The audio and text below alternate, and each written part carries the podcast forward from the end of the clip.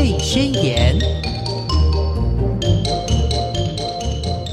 听众朋友，大家好，欢迎收听《宝贝宣言》，我是黄轩。今天呢，很荣幸的请到我们的职能治疗师林玉文老师到节目中，要来跟听众朋友来聊一聊，怎么样对孩子有正确的赏罚方式。我们先来欢迎老师好啊，主持人好。嗯，我上一次呢，呃，在脸书上头看到一则影片，是很有趣的影片。在中国大陆呢，有一个动物园，然后里面养很多那种猩猩、狒狒嘛。嗯，然后有一只小猴子，哦，小狒狒，它对着游客丢石头。嗯，然后呢，那个妈妈呢，哦，这个小小猴子的妈妈就拿着那个。长长的那个树叶，这样一一把这样子就去 K 那个小猴子，真的这样子，真的 K 哦，追着打哦，立马教训他。对，我就觉得，然后旁边的字幕就说：“跟你讲多少次了，不可以这样子。”我就觉得也太可爱了吧。所以呢，今天就想来跟大家聊一聊赏罚的这个方式技巧。嗯，好，老一辈的人呢就说哈，小孩子呢是呃不打不成器。好，可是现在呢，因为有一一三的这个电话专线，现在学校都会教小孩子记这个电话号码，嗯，对不对？哈，就是呢，呃，怕小孩子真的在家里面碰到。家长的不当管教，哈，可以用这个电话来求救嘛，哈。那可是呢，嗯，现在呢，我觉得现在真的是呃进步的关系，所以大家会觉得说，哎，其实我们不一定要用处罚，用这个打孩子的这种方式来达到我们。呃的目的嘛，哈，可是也可以用其他的方式。那我们今天就要来聊一聊，怎么样呢？来好好的把这个赏罚的这个方式呢给做好，又可以达到我们呃奖励孩子或者是处罚孩子的这个目的。好，想来先请老师来聊一聊赏罚的方式有有哪些层面呢？好，呃，因为现在其实是一个很注重。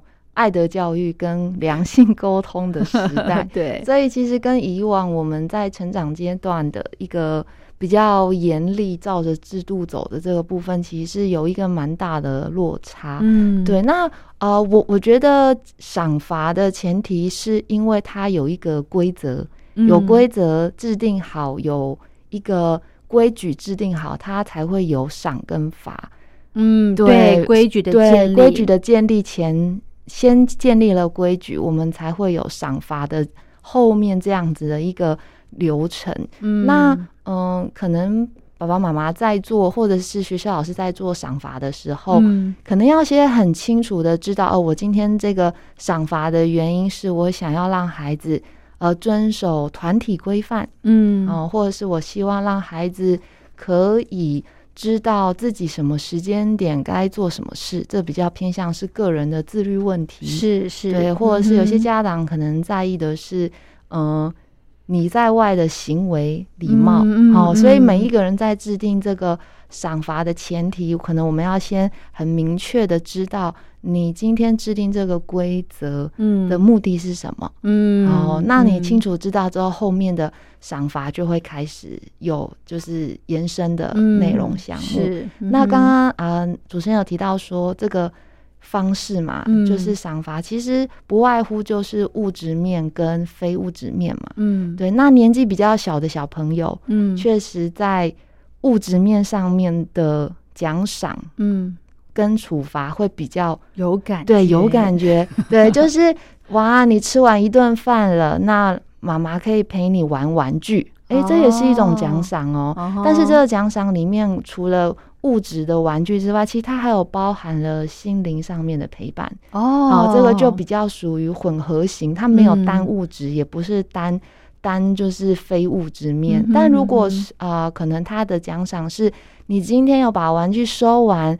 好，那你就可以吃一个米饼，嗯，好，那这个就单纯就是物质面，嗯哼，对。那还有第三种的话，它可能是你今天有把书包整理好，嗯，对，那妈妈给你一个抱抱，嗯，哦，哦，那这个就是单纯的，就是非物质面，可能比较像是肢体的，嗯，对。所以我觉得赏罚部分通常会分，就是。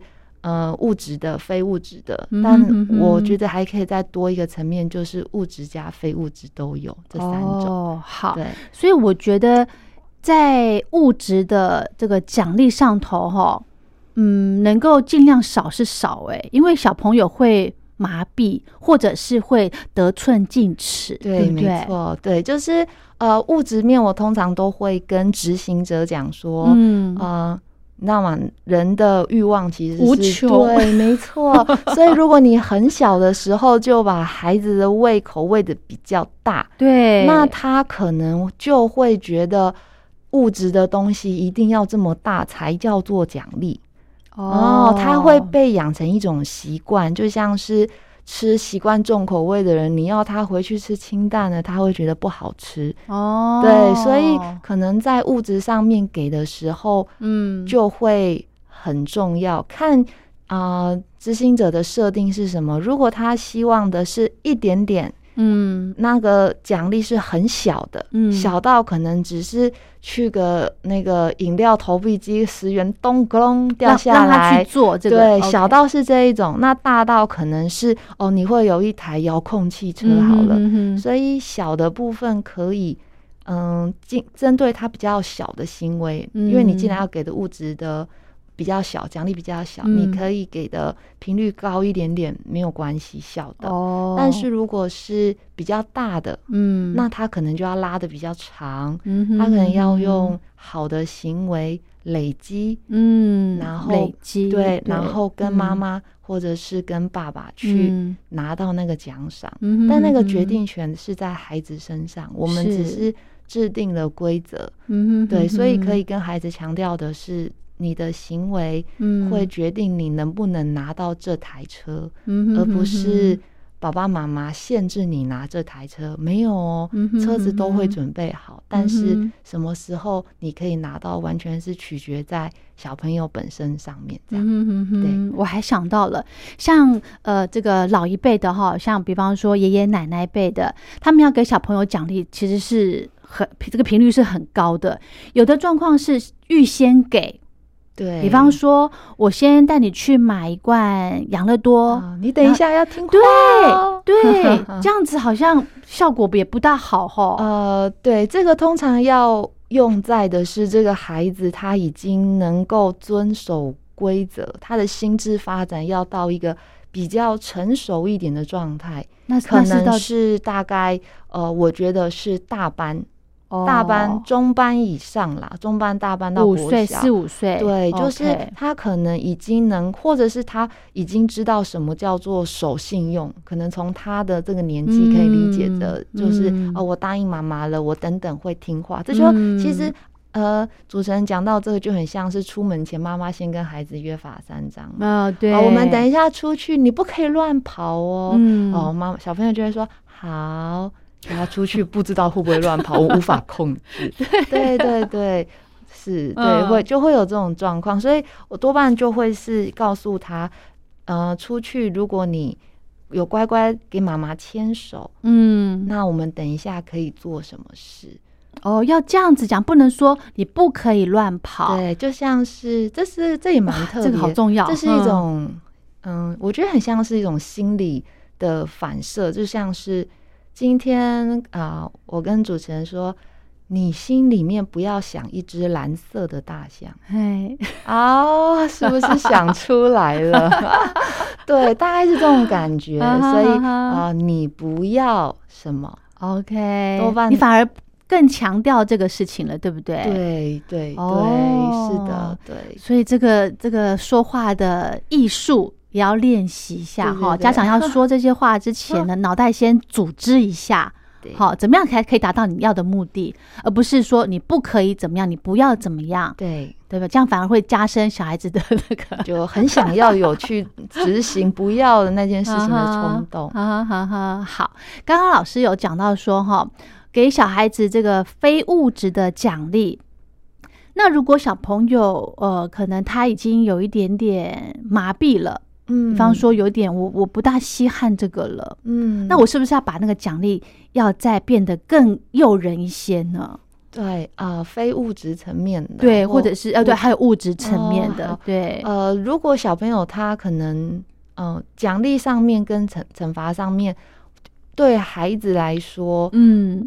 最好是能够让他有得到过的经验，比如说我曾经得到，因为我遵守，嗯，我得到了这个奖赏，他他会去感受到哦，原来是这样的感觉，我觉得很快乐，我觉得我做嗯到也是一种对于自我的肯定。嗯，对，所以如果这个孩子他经常会得不到，哦，得不到的话，那也许他会对于这个奖惩他会没有感觉。好，那如果这个孩子他太常得到，包含奖惩哦，太常被处罚或太常得到，也会麻痹。就像主持人刚刚讲的，就是嗯他很多时候都无所谓，或者是很多时候给了，可能到后面也觉得哦有就有，没有就没有。怎么会这样对啊？哦、那其实孩子就是比较偏向是啊、因为你制定了这个规则，嗯，那我配合，嗯，那我得到了这个东西，嗯，但是这个东西我可能已经欲望已经没有了，嗯，对是不喜欢了吗？或者是已经太习惯了，就像是当你每天嗯有一包、呃软糖可以吃的时候，他看到软糖就会是差不多的。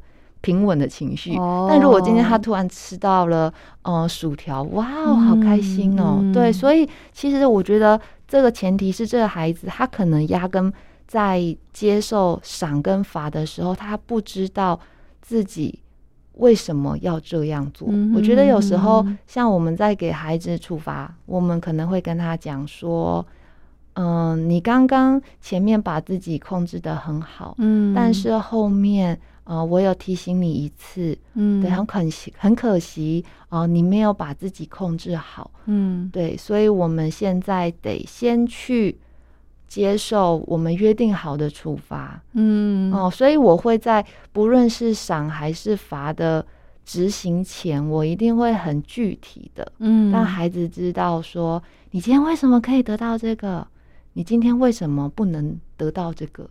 哦。要让他知道，是我们在做这个制定，不是只是为了结果。哦，很多人可能在赏罚的过程当中，在乎的是耶，我我得到了，跟哦。哦 no，我被处罚了。但是不要忘记，我们是制定这个规则，我们是有前提的。嗯，对，妈妈制定嗯规则，就像前面刚开始讲的，可能是因为希望孩子可以变得更自律，对，然后希望孩子可以在跟手足之间不要有肢体上的冲突，或是能够遵循团体的规范，嗯哼，这个都会是在执行赏罚前提要一直强调出来的。嗯，对是好。嗯刚刚老师讲到说，哈，在呃，不管是奖励孩子或处罚孩子之的之前或是之后，都可以跟他说明一下整个状况，对不对？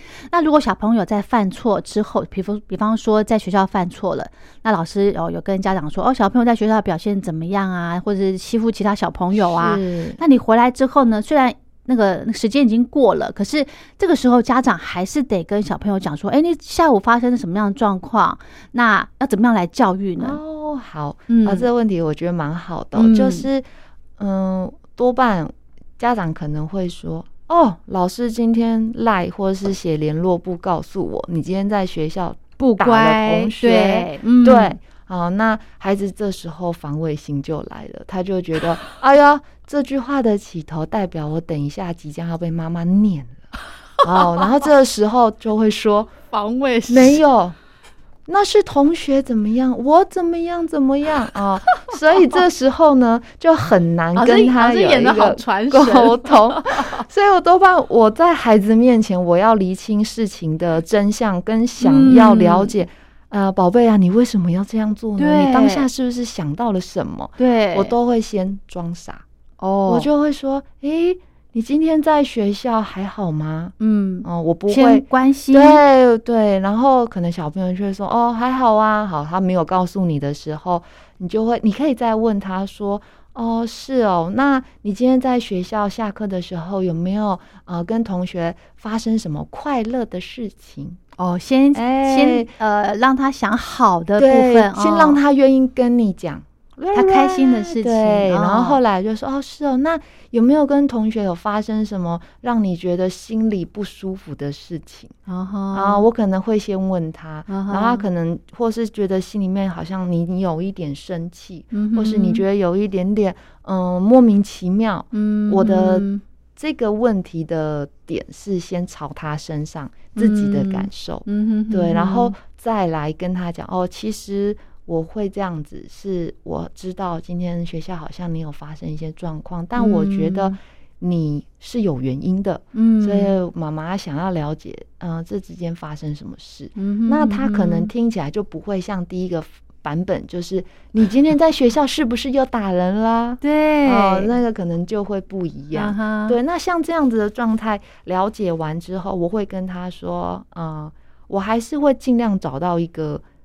你让孩子觉得我今天做这件事情，妈妈是有同理我，或者是认同我部分的行为，即便是他错，对，就他可我就会跟他说，哦，我知道了，因为你很生气，你觉得同学这样讲你你不舒服，嗯，或是你觉得嗯同学可能做了一些什么行为，比如说破坏了你的东西，或者是把你东西弄掉了，嗯，不晓得是哪一种，我会先认同他。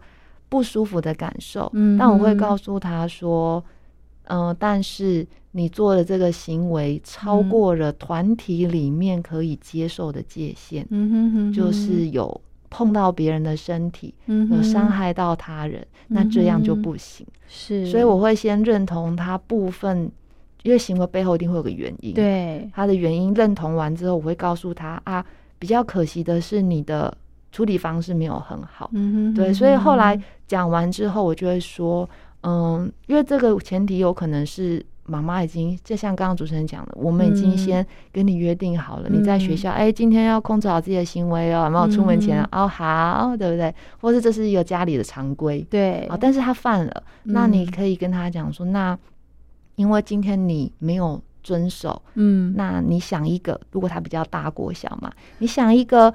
嗯，处罚自己的方式，OK，然后你可以先跟他讲，然后让他看他怎么想。有些孩子就会说，嗯，那不然我就扫个地啊，哦，嗯，或者是今天的碗筷给我洗啊，哦，哦，也也有可能在大点还，因为如果妈妈习惯有在这种奖惩上面偶尔跟孩子有讨论的话，这个孩子他会有一些自己的选项可以做，嗯，但他如果从来没有被呃，接受过这样的选择的话，这个孩子通常他的自我处罚就是，那给你打一下。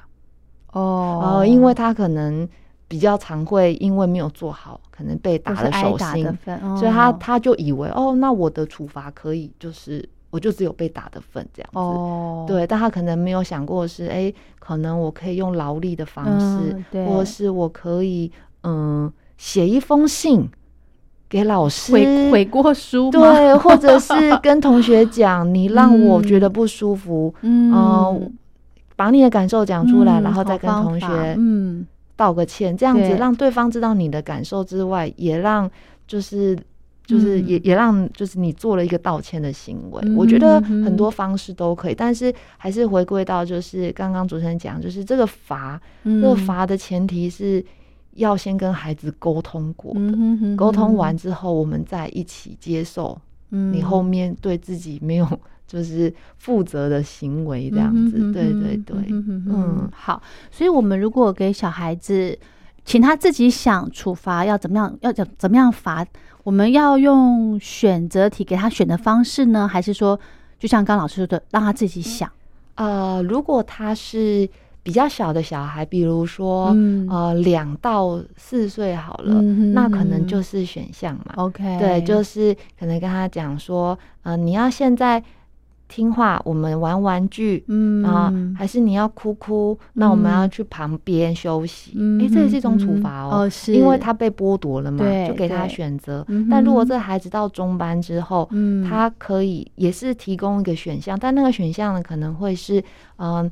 你要准时现在跟妈妈一起离开公园，我们去接姐姐，嗯还是呃我们现在时间到了，一样得离开。嗯，但你会被我牵着哭着离开。那回家嗯后，电视今天是休息的啊、这个也是一种。对，那嗯等到他大班到小一了之后，那可能就会跟他讲你要嗯什么样的处罚方式，你自己先嗯制定好。嗯，对，那我们嗯大人比较偏向，像有些孩子很可爱，处罚就是，嗯、那不然我，嗯、把贴纸送给别人，好，反正就是你会发现到孩子很可爱，他可能会过他的过往成长经验，会觉得对他得，来说很重哎要，或是对，然后我通常就会说，哦、可是处罚的方式主主要比较像是你要，呃，让自己。感受到有一点点的不舒服 哦、或者是你要让人 让自己知道说哦，我会记得哦。这个处罚这个刑，我会记得，因为我会想到一些嗯。过往我曾经做了不对的事情。对，但是当孩子愿意提出来的时候，嗯。其实就是一个很棒的开始是，所以家长就是要接受，不管你认为的处罚轻或者是重，对不对？对对，嗯就要让孩子知道说，我有尊重你这样子。哎对。但是如果他处罚的内容你觉得实在是太可爱了，或者是实在是太太有趣了，嗯那可能就是可以从中再给他一些建议这样子。哦对 好。如果刚刚那个例子呢，我那我把我的贴纸送给小朋友好了。对，那这个这个这个处罚好像没有什么感觉，不会痛的感觉。对，所以多半这种就会 妈妈就会出来，就是引导一下，嗯就告诉他这个是一种分享，这不是处罚哦，哎你可以把他的行为再做一个重新的定义。哎对，然后再想一个，是不是？对，没哦错，太可爱了。嗯是的，是的，小朋友很可爱。真的好好笑。好，那聊到这呢，我觉得哈，其实每个人都有情绪，好，不管多大孩子都会有情绪，尤其是像刚老师提到的案例，可能两岁、三岁的孩子呢，你就可以慢慢的给他有一些处罚的一个一个行为，好，一个嗯作为，好，让他们有有这种感觉。那另外呢，我觉得你要处罚孩子的呃前提之下，就是家长你要有原则，是没错，后你要有原则啊，然后你跟小孩子说的，你就是要说到做到，要承诺。你承诺孩子的事情，你就是要做到，免得小孩子会觉得说，哦、反正那个妈妈也觉得说这个也没关系，或者是有打折扣的这种状况。我觉得你处罚就是要都讲好了，就是要到位，对。不要有那种折扣的那种，对不对？对，就是呃，应该说那个规则比较偏向嗯是大人制定好之后，哦，我们不能因为自己可能今天。呃，刚好心情特别好，看到孩子做了一样的丢东西行，我会觉得哎呀，没关系啦，没关系。对哦，就我今天有没有呃，可能心情比较糟一点，工作压力比较大一点，或者发生什么嗯不愉快的事情，他一丢东西就开始骂人。嗯哦，这时候小孩就会对，小孩就会觉得，哎、我丢了十次东西，嗯，那个八次都没有被骂，怎么两次被骂了？哦，这时候就会出现他在了解大人的行为界限上会有一个混乱的情况。哦，对，所以就是我觉嗯得，如果今当然，也许可能大家，也许小朋友今天生病嗯。没睡饱哦，你会知道嗯他今天状态不好，嗯，但我们还是可以在呃一个坚持一个原则，这个原则嗯。之上还是可以保有一些弹性啦。嗯哼对，所以就嗯是我真的是觉得在规则的制定上面，那个嗯原则把把握大方向。嗯哼。好，那细节的部分可以因应状况调整。嗯，那照顾者如果要更换，比如说今嗯。天是突然换了别人带，对。哦，那这个原则也要让照顾者、其他嗯照顾者配合知道。OK，对，嗯这个嗯其实嗯需要练习，因为孩子真的都很聪明，对，他们 会知道说，诶，嗯我怎么样做可以，嗯呃跟爷爷奶奶可以拿到什么？嗯对对对，谁是他的靠山？对哈对对都很清楚。是是是，好，还有刚刚老师有提到说哈，小朋友自己讲处罚的方式就是哦，那我让你打一下。我觉得听到嗯这个，我会觉得很心疼哎、对，就是他只只想得到被打的这样子的的对方式。对，没错，这个也是因为可能他之前没有，我觉得这都跟他过往因为行为没有嗯做到可能该有的约定，哦，嗯那他可能就会出现处罚的，像就比如说哦罚站，嗯。或是被打，或者是那我今天嗯、呃可能就不能吃饼干，哦，嗯但是他在意的已经不会是嗯、呃因为我答应你，我没有遵守嗯。规则，我没有遵守跟你的约定，嗯他忘记那个前因，嗯。他只知道接受那个后果，嗯所以这个赏罚的机制就会在表象。嗯。那这个孩子就会一直在这样子的循环当中，就没有办法进步。对。对，所以他可能就会是在这个部分，如果家长听到小孩是有这样的反应的话，嗯。其实可以再强调说，嗯、你被打这件这个行为啊，嗯。并不是呃最重要的。啊我会强调，就像刚刚有提嗯到的，就是、呃，因为你在学校，或是你嗯答应妈妈今天在幼儿园中午排天那个盛饭的时候会乖乖排队，嗯呃，跟同学保持距离嗯哦、但你哼没有做到，我觉得好可惜哦。嗯你本来可以的，你看你哪一天哪一天都做得很好啊，嗯但你现在嗯没有做到，所以我们才要接受我们讲好规则的这个处罚。对，那可能就会跟他讲说，嗯、不一定是只有打，那我们今天想个别的吧。嗯，那你看你可以想什么？哦，，对，就我会让孩子，先试试看，对我我会嗯让孩子感受到的是，我会把规矩当坏人。嗯就是这是我们制哦定出来的规矩哦。对但我不会讲说，嗯、你就是这样子，所以妈妈就不让你做什么。嗯，你这样子，等下爸爸就不带你去哪里、嗯哦，那他就会认为这个决定权是在父母身上。嗯对，但如果我们说话方式把它改成是，呃，你今天没有遵守规则，好可惜哦。嗯我玩具都准备好了，嗯有没有哼嗯哼让孩子觉得哇，你跟我站在同一阵线对欸？对对，但是你没有遵守规则没关系，你下次嗯把自己控制好，我们再来开始。嗯对。对，就类似是这样。嗯，常常把规则规矩挂在嘴边，让小朋友有印象，对，让他知道哦，嗯。我在遵守的是这个是。界限。是。那父母只是一个呃执行者，我只嗯是遵守，我也跟着你遵守约定啊，嗯哼哼我也是遵守约定的那个人。嗯哼哼对。好，讲到赏罚，其实奖励很容易哦，一句赞美或者是只要让小朋友开心的都都可以当做奖励，对不对？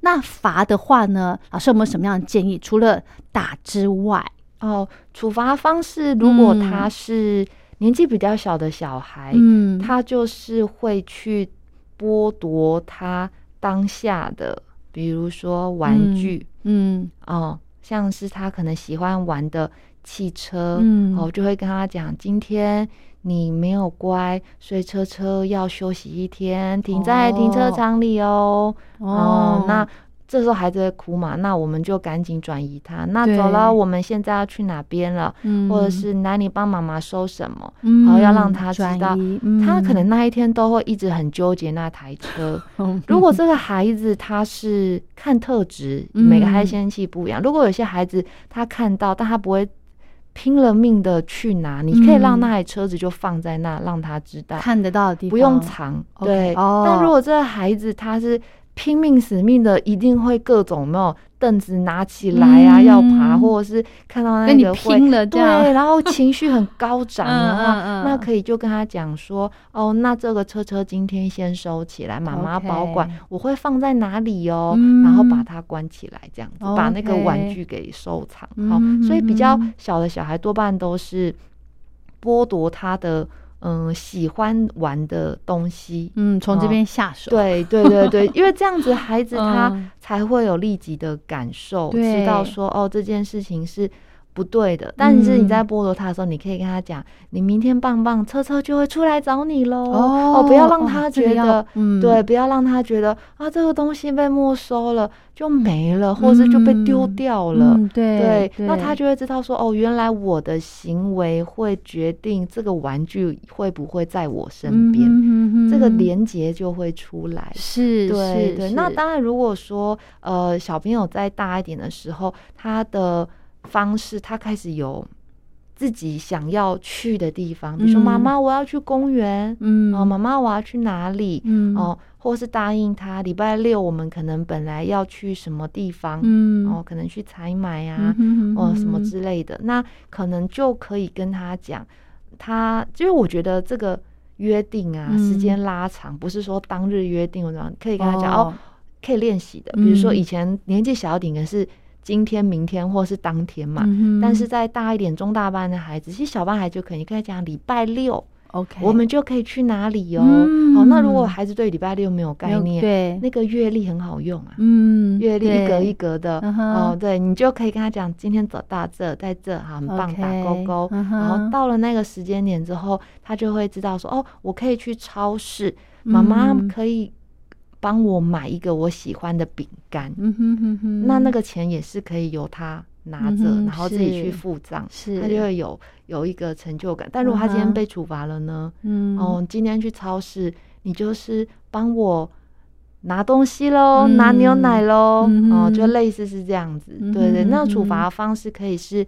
也不能说处罚方式，只能说像我多半都会讲说，哦，那你的选择权不见了，嗯。那你就变成我的协助者吧。OK，就是你买不到饼干，但是你就帮我拿东西，嗯哼哼哼，不要让孩子觉得做家事是一种处罚啦。哦，但是我就会跟他讲说，你就要帮忙我喽，等于是你今天没有了这个这个选择的奖励，那你就协助我做一些其他的事情。对，那当然在在更大一点的处罚，国小的孩子他们的处罚嗯。方式可能就会变成是，嗯，也许他必须要。有，我自己觉得处罚前内省很重要，所以在大一点的孩子，我可能会请他简短的叙述一下，就是他嗯整个事件的前因后果，自己什么地方没有做好，嗯，然后同学什么地方也没有做好，哦，然后然后我下次可以怎么做？嗯，这个就也是一种处罚，这叫做物非物质层面的。嗯，从头开始思考整个嗯行为的重过程，对，所以这个过程当中，好，他知道他这个做不好，那我可以跟他讲，那你自己看你是要缩短你玩 game 的时间，嗯哼哼哼，对，嗯就是缩短他的娱乐为主，因为其实到孩子比较大的时候，本来家务事就是要共同做的，是，但如果把啊，你今天这样，那你要去洗碗哦哦，那以后他就会觉得洗碗就是被处罚。嗯，对，但我会跟他嗯讲，你剥夺你自己的娱乐时间那这个这也会不一样，这样。嗯，所以不见得一定要有体罚的这种态度，对不用对不用，嗯就只要嗯让孩子知道哦，这件事情我们把自己控制好，嗯有达到一个目的，其实方式就会很多种。嗯嗯，因为其实体罚吼很容易伤到孩子的自尊心。嗯，对不对？而且这个这个印象是，可能你小时候可能两三岁，你有这个体罚的这种这种行为的话，小朋友他们潜意识里面其实会会记得的。对，，而且有些孩子其实在接受处罚的时候情绪很大哦，是他可能会尖叫啊，对可能会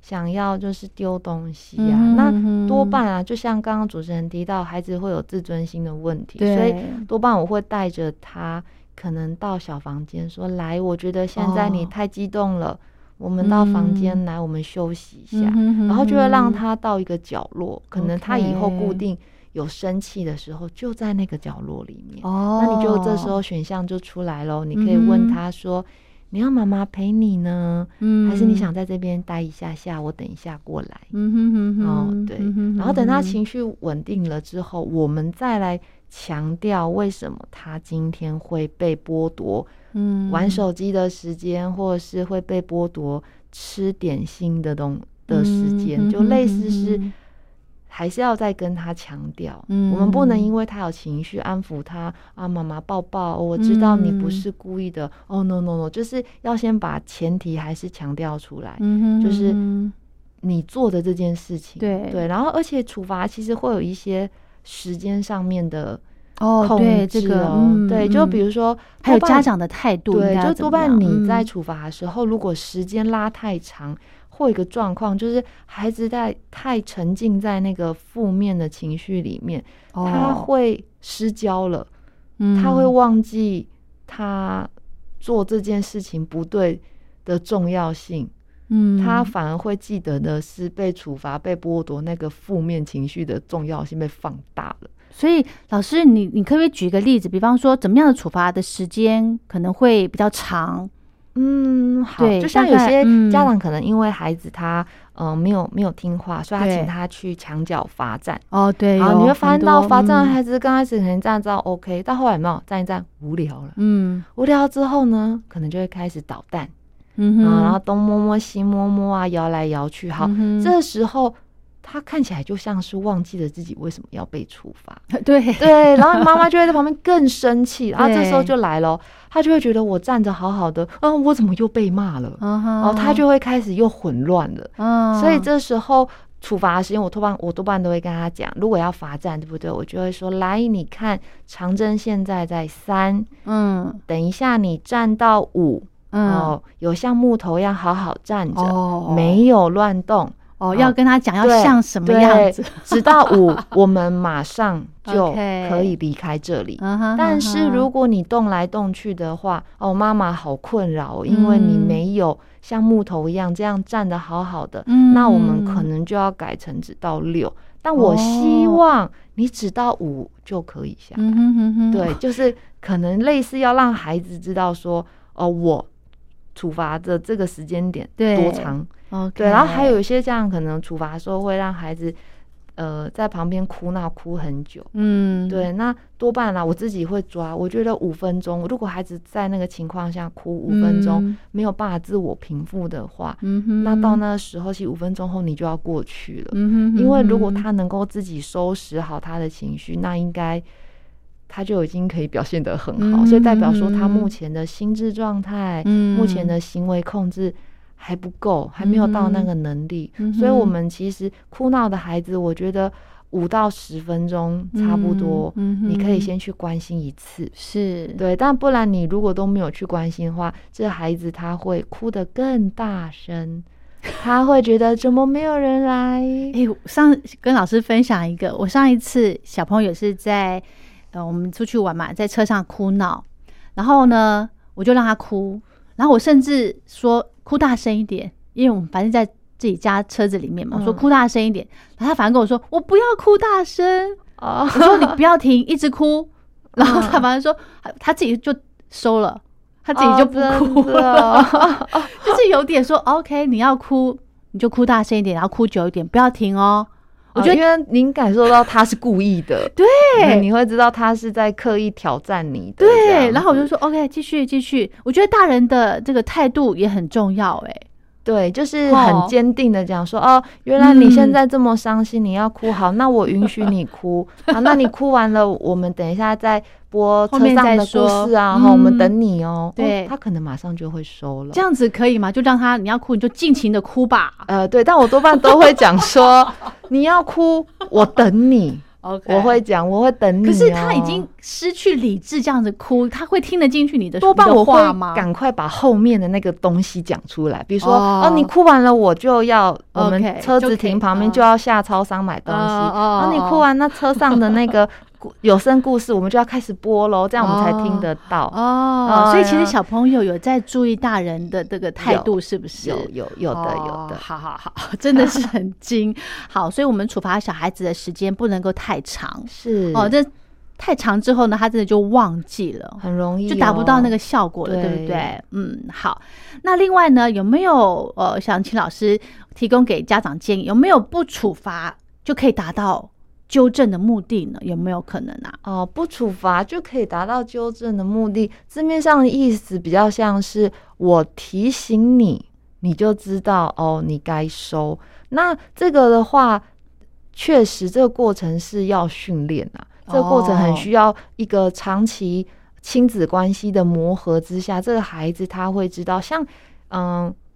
不处罚就可以也行，就是你可能在跟他讲的时候，多半因为我们会给孩子的提醒，可能是我给你三次机会，嗯好，其实这也是一个很特别。我有时候 在对啊数到思考三对不对对我有时候在思考 这个三是谁定出来的，好特别、哦。为什？么？为什么？怎么大家都会喜欢给三次，或是我数到三？对哦，很特别。我有时候会觉得，哎、奇怪，怎么不是五？怎么不是十？怎么不是二呢？嗯哼但其实你会发现到，孩子他就会把你给他的前面两次机会当成允许他继续这样做，哦。所以我多半我都不给三，嗯。我都会说你就是两次的机会，嗯。啊，一次的妈妈提醒啊，第二次你就要知道你要怎么做。那如果如如果他是啊，刚刚主持人提到说，嗯。那你有没有什么我我不需要接受处罚，我也对。我对，其实那就会是比较偏向是。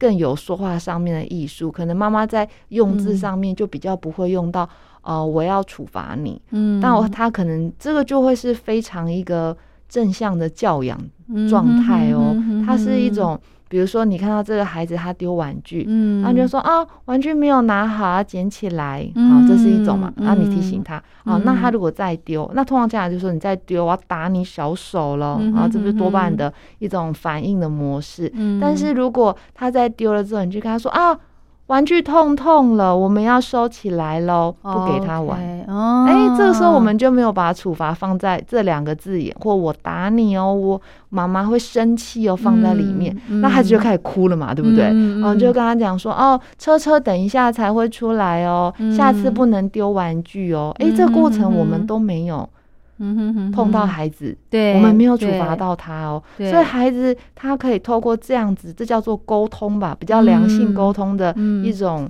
嗯、呃教养方式，然后孩子就会知道。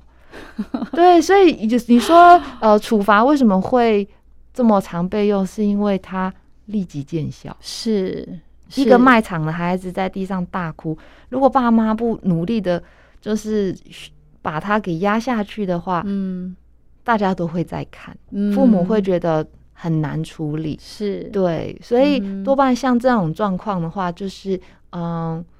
宝贝，我们影响到别人喽，嗯。啊、太大声喽，嗯。那我们先去旁边冷静喽，把孩子咚拎起来，嗯。啊、抱走，嗯。然后到一个卖场比较边边角落，或者是嗯嗯厕所外面的地方，然后就就陪他。